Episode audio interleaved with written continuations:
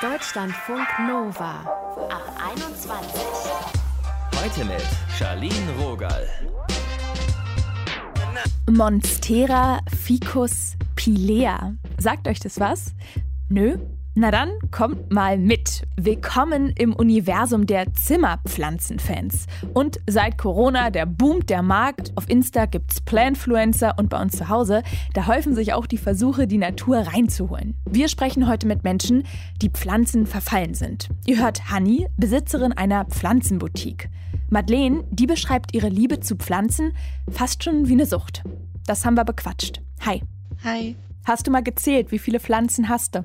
Ja, gestern habe ich gezählt, es sind 78. Wow. Wo stehen Ja. die meisten? Hoch, äh, ich habe Kinder, das heißt, viele Zimmerpflanzen sind ja giftig, also habe ich die ähm, auf Fensterbänken, auf Sideboards, auf Schränken stehen, damit Kinder nicht drankommen. Gibt es auch eine Zone, die pflanzenfrei ist? Die Küche. Nee, auch in der Küche. Bisschen Basilikum ist ja auch eine Pflanze, wa? Doch, ich sitze gerade im Schlafzimmer. Kinderzimmer und Schlafzimmer, die haben keine Pflanzen. Das hängt aber eher mit dem Licht zusammen, ja. Hast du auch irgendwann mal gedacht, jetzt ist es doch ein bisschen viel geworden? Mm, Ja, schon. Aber dann äh, findet man so viele schöne Pflanzen und äh, findet dann nachher doch noch ein Plätzchen. Oder vertauscht welche, dann kommen welche weg, kommen neue. Das ist ja eigentlich auch eine ganz schön kostspielige Angelegenheit. Bei mir gehen nämlich die Pflanzen immer ein und dann kaufe ich immer neue und dann merke ich irgendwann, oh, wie jetzt auf einmal doch wieder ganz schön Geld ausgegeben. Wie ist das bei dir? Ja. Ja, das stimmt schon. Ich habe mir ein Budget gesetzt mittlerweile, weil ich gemerkt habe, dass ich ungeplant, wenn man so im, auch für Lebensmitteleinkäufe viel an Pflanzen vorbeiläuft, die man vorher nie beachtet hat. und ähm, habe mir ein Budget gesetzt im Monat, damit es nicht überhand nimmt. Weil das am Anfang echt ein Problem war bei mir, dass da immer wieder so ein Pflänzchen in den Einkaufswagen gehüpft ist. Stimmt, du hast ja auch mal in so eine Frauenfinanzgruppe gepostet, habe ich gelesen, ne? Ja, genau. Was hast du dir davon erhofft? Das ist ja eine Gruppe gewesen für finanzielle Unabhängigkeit für Frauen. Mhm. Und es geht ja auch dann darum, dass man das Geld, das man hat, auch klug einsetzt. Und äh, letztendlich sind es Zimmerpflanzen. Ne? Also die sind schön, die leben, haben ganz viele Benefits, aber wenn man dann merkt, dass man viel Geld dafür ausgibt und dann fragt man sich irgendwann, okay, an welchem Punkt ist jetzt auch zu viel Geld gewesen? Wann tut es mir vielleicht auch nicht mehr gut? Was ist so das Höchste, was du mal hingeblättert hast für eine Pflanze? 200 Euro im Monat. Das ist wirklich sehr beachtlich. Das- Was das- holst du denn dann da irgendwie? Nee, nee, das war, das war die Masse. Also die teuerste Pflanze, die äh, teuerste einzelne Pflanze. Und äh, da kann man wirklich richtig viel Mhm. Geld ausgeben. Aber meine teuerste Pflanze waren jetzt 20 Euro und das war dann auch okay. Da habe ich mich auch sehr drüber gefreut.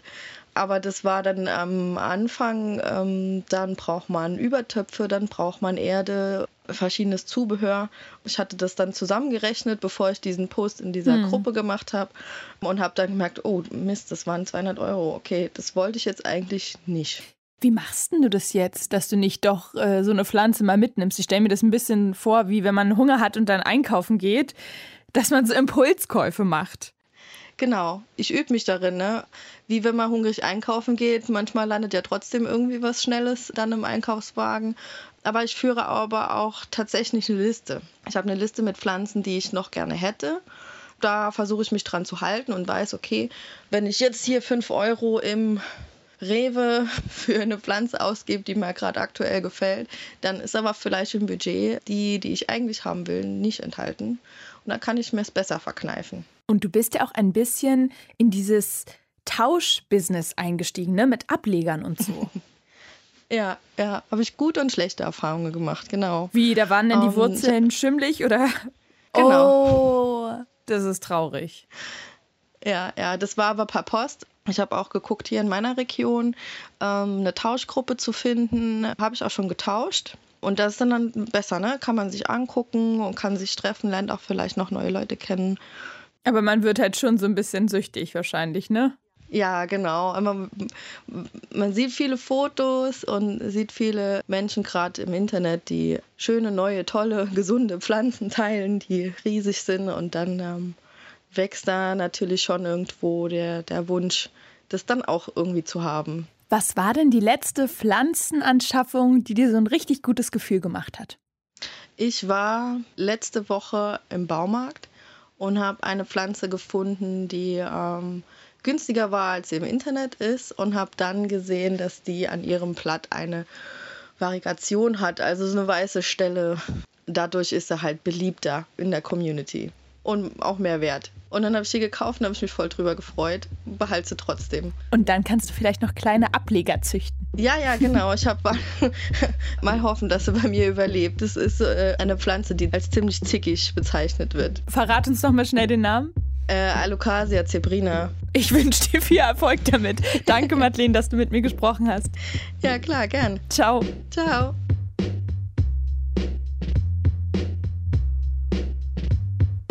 Deutschlandfunk Nova.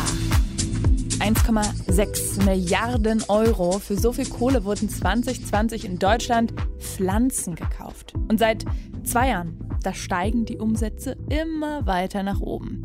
Gekauft werden die Dinger dann im Gartencenter oder in schwedischen Einrichtungshäusern oder in Läden wie dem von Honey. Ihr gehört, so sagt sie es, eine Pflanzenboutique in Berlin-Kreuzberg und wir haben mit ihr gesprochen. Hi Honey. Hi Charlene. Was ist denn die teuerste Pflanze bei euch?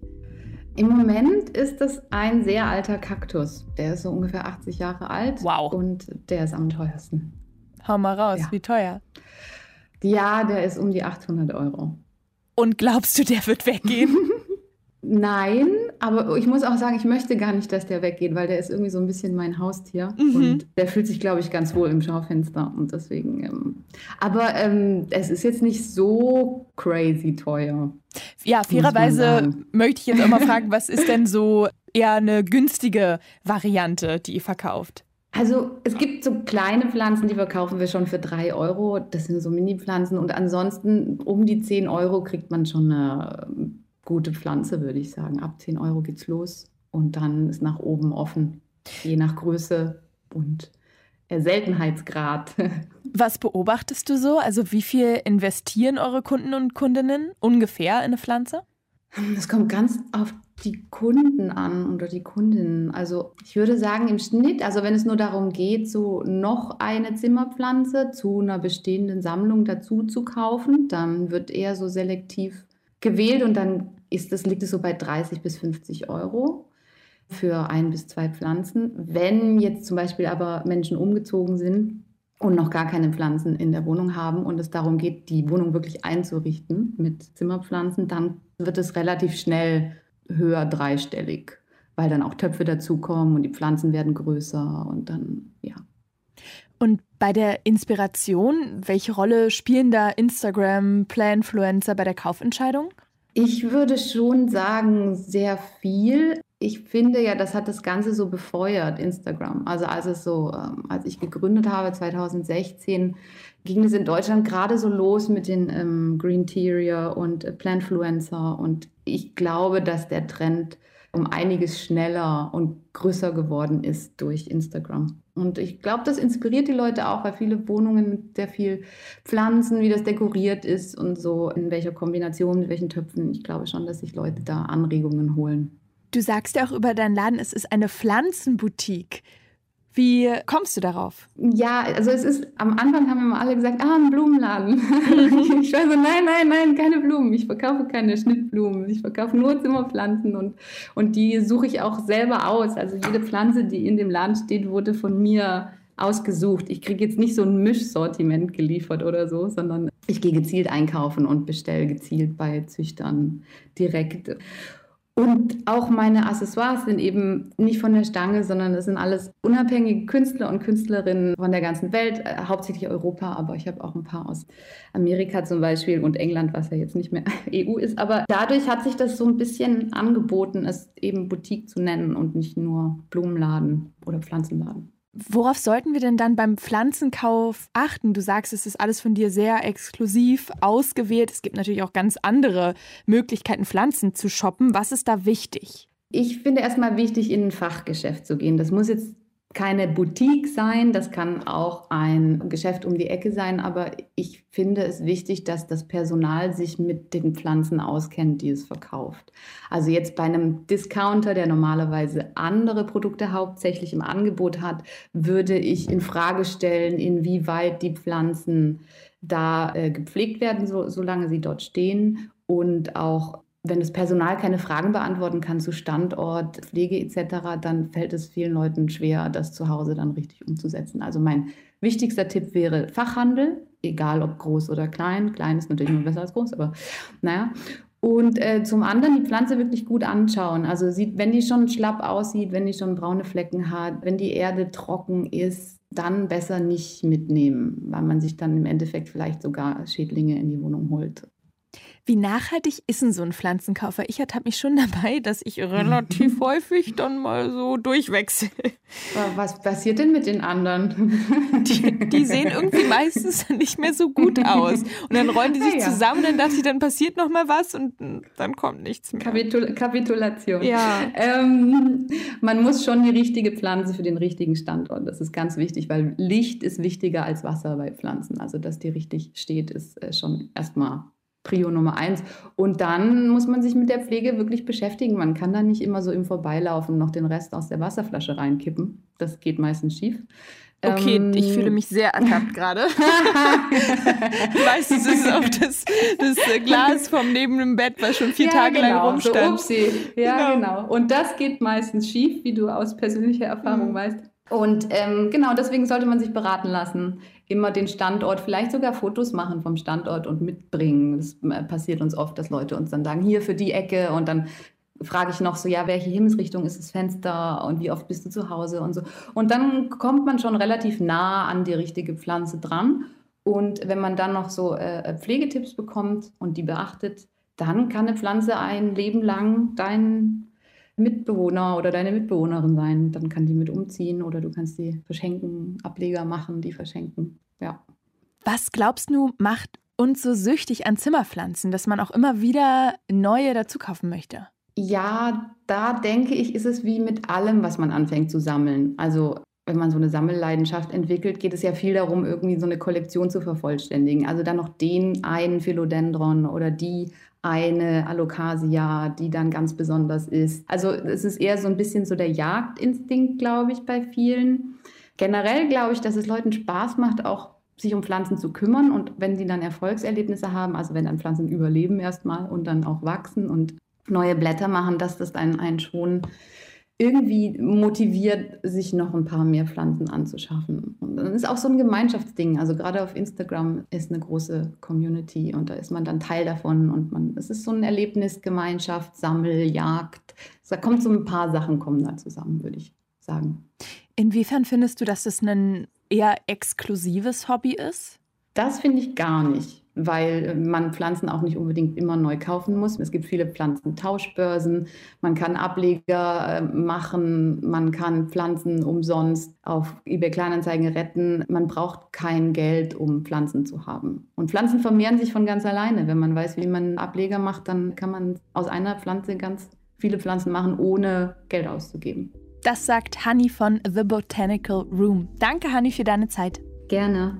Das war's mit dem Podcast für heute, aber bevor ich jetzt Tschüss sage, folgt noch die Quizfrage für euch am Ende. Also, ihr hört jetzt Fakten und ihr müsst mir sagen, welcher Fakt ist richtig. A. Im 19. Jahrhundert, da waren Tulpen mehr wert als Gold. B. Bambus wächst bis zu 70 cm pro Tag. Oder C. Der Kürbis ist das größte Gemüse der Welt. Welcher Fakt ist richtig? A, B oder C?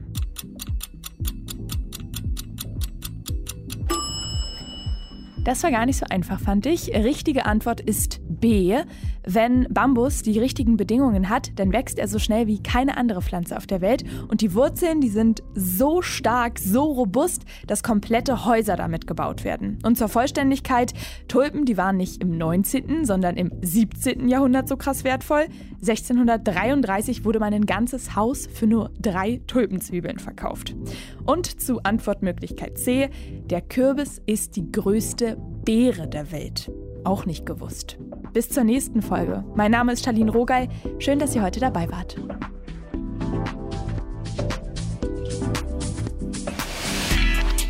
Deutschlandfunk Nova ab 21. 21.